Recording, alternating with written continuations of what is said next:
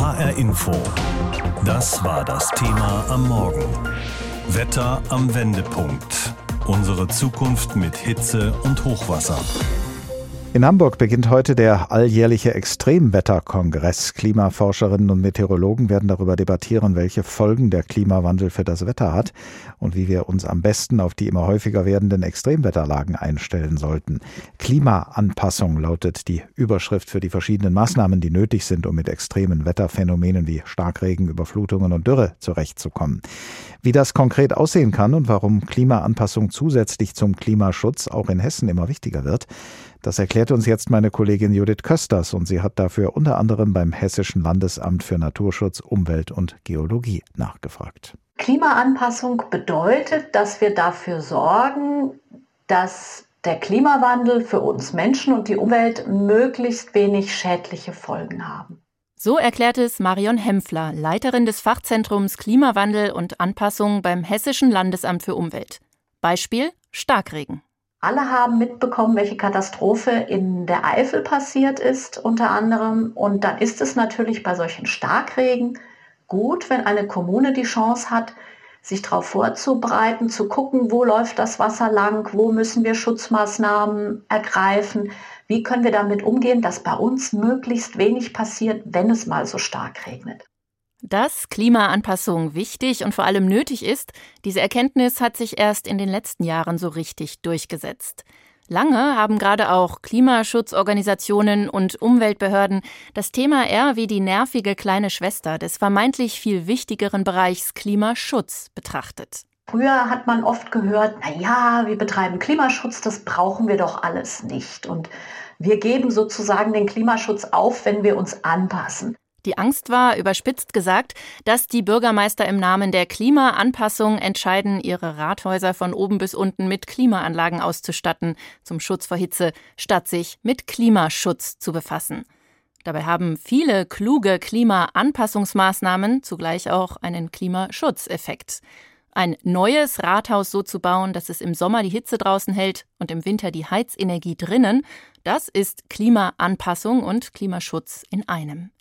Das Umweltbundesamt hat kürzlich in einer Studie zusammengetragen, welche Herausforderungen in Sachen Klimaanpassung auf Deutschland zukommen. Und zwar egal, ob das mit dem Klimaschutz jetzt gut oder eher schlecht funktioniert. Zwei Szenarien haben wir uns angeguckt. Ein Drei-Grad-Szenario, also Klimawandel wird nicht gut eingegrenzt. Der Klimaschutz funktioniert nicht wirklich gut. Und dann das zweite Szenario, ein Zwei-Grad-Szenario. Da haben wir eigentlich erfolgreichen Klimaschutz gemacht, aber dennoch werden wir uns in Deutschland anpassen müssen, weil auch zwei Grad globale Erwärmung erzeugt Veränderungen, mit denen wir lernen müssen, umzugehen. Sagt der Leiter des Umweltbundesamtes Dirk Messner. An den Küsten drohen vermehrt Hochwasser, in den Alpenregionen schmelzen die Gletscher und überall dürften Hitzeperioden den Menschen und der Landwirtschaft zu schaffen machen. Und eben auch Starkregen. Das hessische Fachzentrum Klimawandel fasste vor einigen Jahren den Plan, eine sogenannte Starkregen-Hinweiskarte für Hessen zu entwickeln. Geplant war eine Ampelkennzeichnung. Rot für besonders gefährdete Regionen, gelb für gefährdete und grün für nicht gefährdete. Heraus kamen aber keine Ampelfarben, erklärt Marion Hempfler, sondern eher ein rot-gelb marmorierter Streuselkuchen. Die Farbe grün kam gar nicht vor. Es gibt in Hessen keinen Bereich, in dem sich eine Kommune zurücklehnen kann und sagen kann, wir sind davon nicht betroffen, weil es hier nicht um Flusshochwässer geht, die von großen Flüssen ausgehen und langsam aufsteigen, sondern es geht um lokale Ereignisse aufgrund der Niederschläge und das kann fast überall in Hessen gleich die Kommunen treffen. Seit Anfang des Jahres bietet das Landesamt den Kommunen einen neuen Service an. Für wenige hundert Euro können sie sich eine sogenannte Fließpfadkarte für ihr Gebiet anfertigen lassen, auf der man ablesen kann, wo das Wasser bei Starkregen vor allem abfließt und welche Bereiche gefährdet sind. In den ersten Monaten war die Nachfrage bei den über 400 hessischen Kommunen mäßig. Dann kamen die Hochwasser in der Eifel und im Ahrtal und die Anträge explodierten von vorher 40 auf nun rund 180. Das Landesamt für Umwelt hat jetzt extra einen neuen Mitarbeiter eingestellt, um die Anfragen abzuarbeiten. Und auch die eine oder andere Kommune hat eine neue Stellenausschreibung draußen. Klima Anpassungsmanager gesucht. Extremwetterlagen wird es immer häufiger geben. Und so heißt das Thema heute Morgen hier in HR Info Wetter am Wendepunkt, unsere Zukunft mit Hitze und Hochwasser. Mit diesem Thema beschäftigt sich seit einigen Jahren regelmäßig, nämlich einmal pro Jahr auch ein Extremwetterkongress. So auch jetzt wieder und diesmal in Hamburg. An diesem Kongress, der heute beginnt, nimmt auch Sven Plöger, Diplom-Meteorologe aus der ARD-Wetterredaktion, teil. Und fast gleichzeitig kommt in dieser Woche sein neues Buch heraus zum Thema Umgang mit Klimawandel und Extremwetter. Das Buch heißt Besser machen. Hoffnungsvolle Entwicklungen und Initiativen für eine lebenswerte Zukunft. Vor der Sendung habe ich mit Sven Plöger gesprochen. Die Hochwasserkatastrophe in diesem Sommer war ohne Frage die Folge von Extremwetter. Nun hat es extreme Regenfälle und Hochwasserkatastrophen ja auch früher schon gegeben. Ist es also für Deutschland tatsächlich schon klar belegt, dass Extremwetter inzwischen häufiger vorkommt? Es ist tatsächlich so, dass Extremwetter es uns natürlich nicht ganz leicht macht, denn es ist natürlich selten. Denn sonst wäre es auch nicht extrem, sonst wäre es ja der Normalfall. Also sind statistische Untersuchungen da immer schwer, weil wir große Abstände haben. Wenn wir uns aber dann diese verschiedenen Daten angucken, stellen wir schon fest, dass die Veränderung schon spürbar ist. Es ist sehr gut erkennbar, der Klimawandel wirkt sich eben bereits aus. Und ich glaube, das ist die wichtige Information an der Stelle. Es hat ja generell viel geregnet in diesem Sommer. In vorigen Sommern aber war es sehr heiß und trocken und das kam vielen von uns dann auch extrem vor. Was wäre denn eigentlich normales Sommerwetter oder gibt es das gar nicht mehr? Ja, das ist immer die Frage mit der Normalität beim Wetter. Nicht? Das Wetter ist natürlich bei uns in Mitteleuropa, wo wir von verschiedenen Luftmassen beeinflusst werden können, prinzipiell eben auch mal wechselhaft.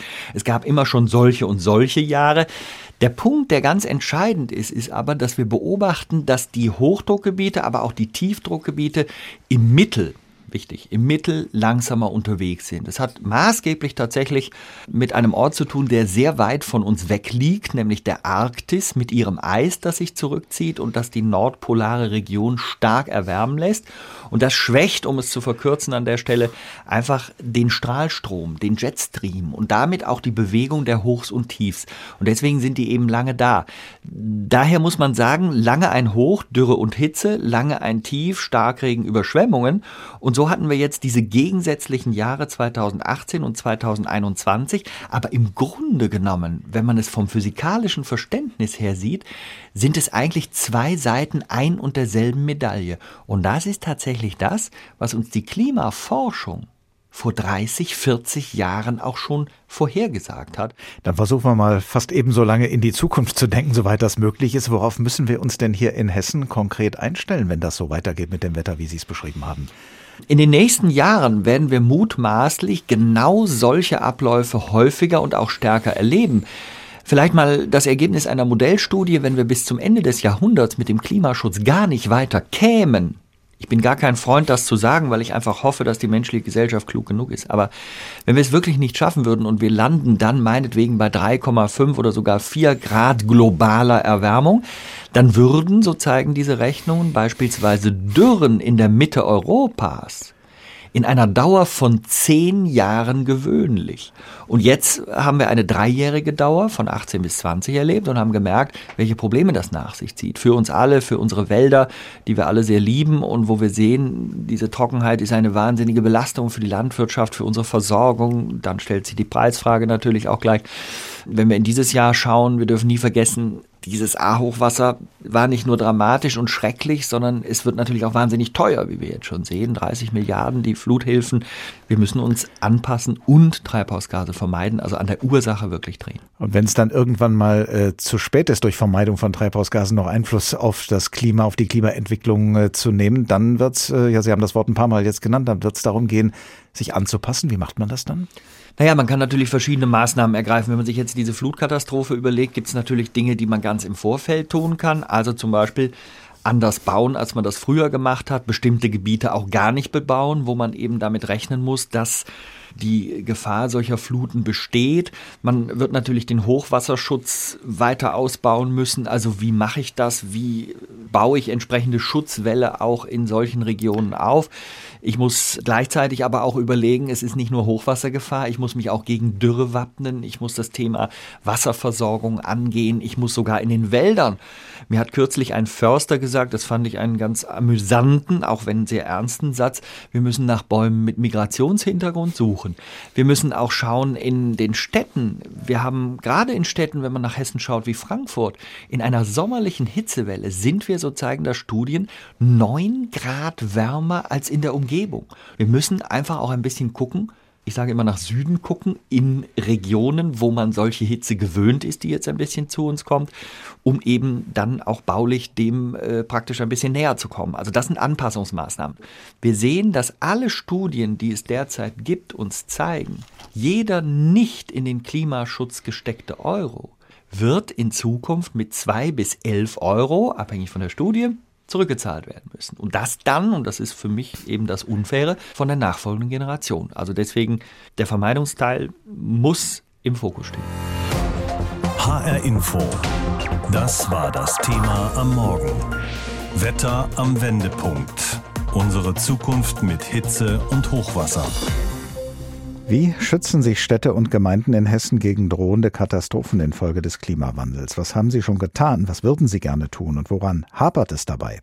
Das Institut für Politikwissenschaft der Technischen Universität Darmstadt hat alle Kommunen im Land genau das gefragt. Mehr als 400 Schreiben gingen raus. Und die Hälfte der Kommunen hat auch geantwortet. Darunter die Stadt Bad Hersfeld in Osthessen, die schon zwei Hochwasser erlebt hat in den letzten 30 Jahren. Und unser Reporter Thomas Kurella wollte wissen, was hat die Stadt daraus gelernt? Frank Jakob war vor zehn Jahren dabei, als die Fulda in Bad Hersfeld zuletzt über die Ufer trat, als Feuerwehrmann. Heute ist er der Stadtbrandinspektor und er weiß, alle haben gelernt aus den Überraschungen von damals. Ich war Wehrführer in einem Stadtteil, dementsprechend hieß es dann, äh, ja, diverse Gebäude zu schützen. Da hat sich dann herausgestellt, äh, aufgrund der langen Lagerung, dass die Sandsäcke stellenweise aufgerissen war. Wir haben uns dann Gedanken gemacht, wo bekommen wir Nachschub her? Das sind so die ersten Erfahrungen, die ich gemacht habe mit Hochwasser. Heute müssen Katastrophenschützer viel mehr bedenken. Woher kommt sauberes Trinkwasser oder elektrischer Strom? Und ganz wichtig, das Internet. Leitungen und Verteiler werden auch überflutet.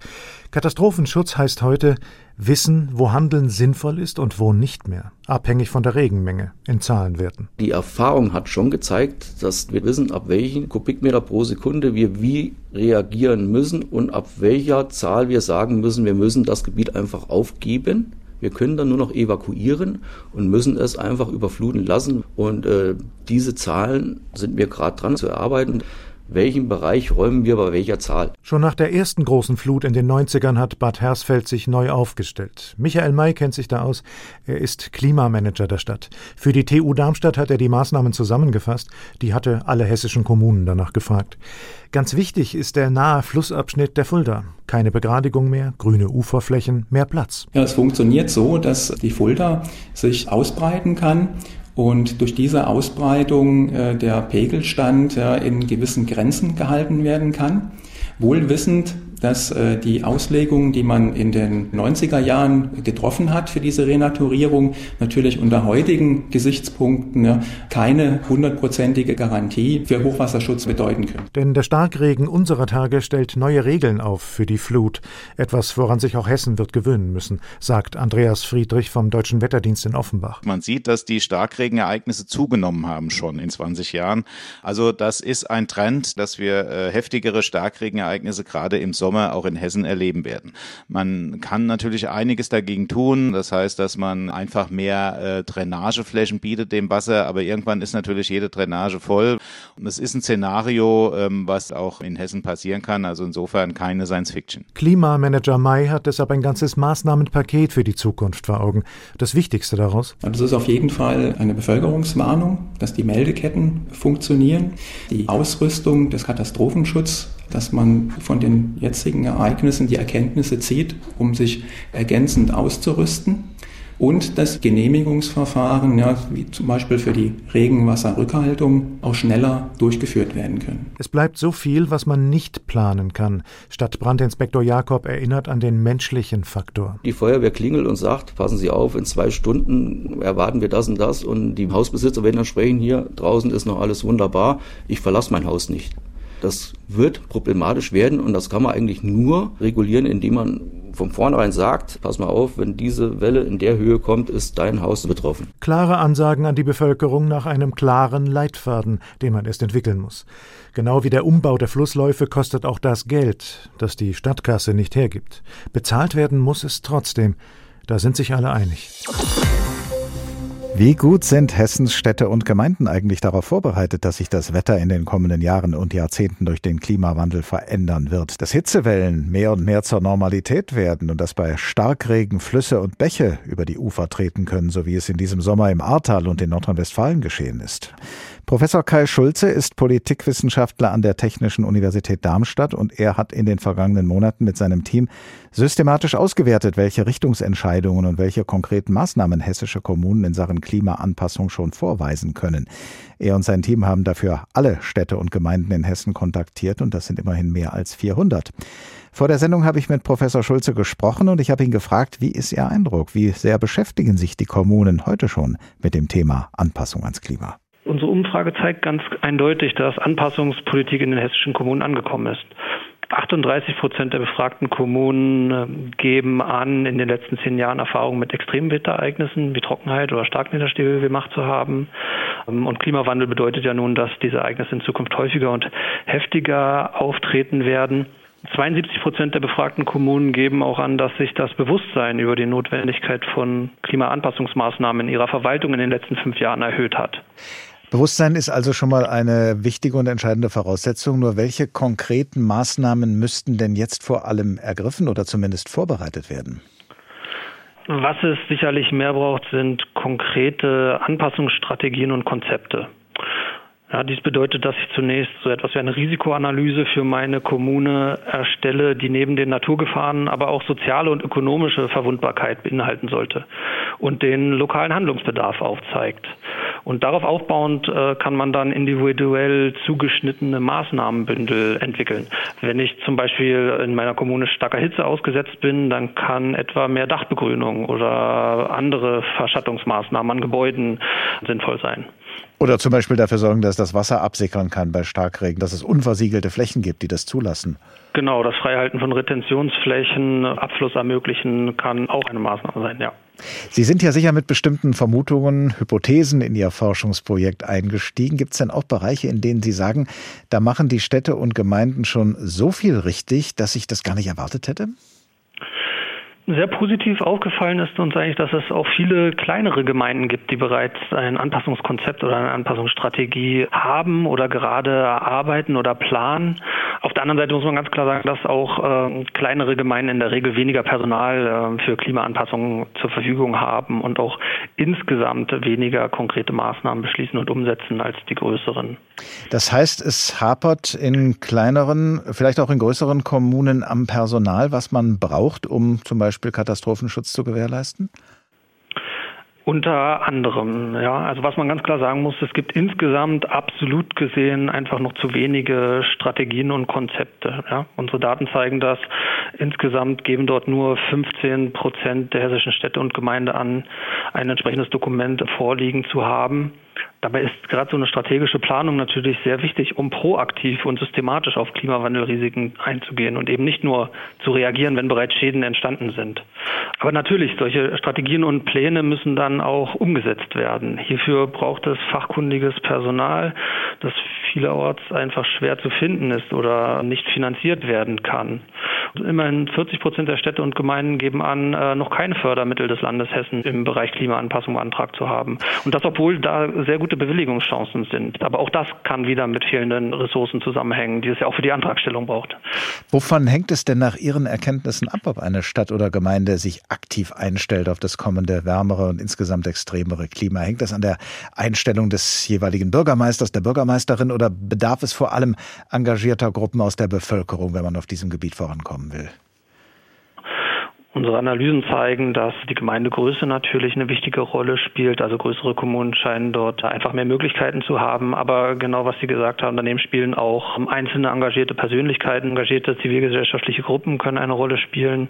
Aber interessanterweise finden wir eben auch, dass diese vorhandenen Angebote, des Landes, des Bundes, Fördermittel, aber auch Wissensangebote, Informationsangebote, Wettbewerbe oder Netzwerke, in denen sich die Kommunen vernetzen können, dass die auch zusammenhängen mit einer aktiveren Klimaanpassungspolitik. Also hier bedarf es auch noch weiterer Forschung, um das genau zu eruieren, wie das zusammenhängt. Was sagen Sie denn unterm Strich in einem Satz? Wie gut sind hessische Städte und Gemeinden auf das Klima der Zukunft vorbereitet?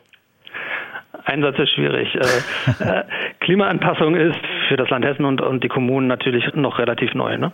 Also viele Maßnahmen wurden erst in den letzten fünf Jahren ergriffen und viele Evaluationen stehen noch aus. Also es ist ein bisschen früh, das zu bewerten. Aber es ist ganz klar, Klimaanpassungsmaßnahmen stellen für fast alle Kommunen einen wichtigen Baustein zur Verbesserung der Lebensqualität dar. HR Info. Das Thema. Wer es hört, hat mehr zu sagen.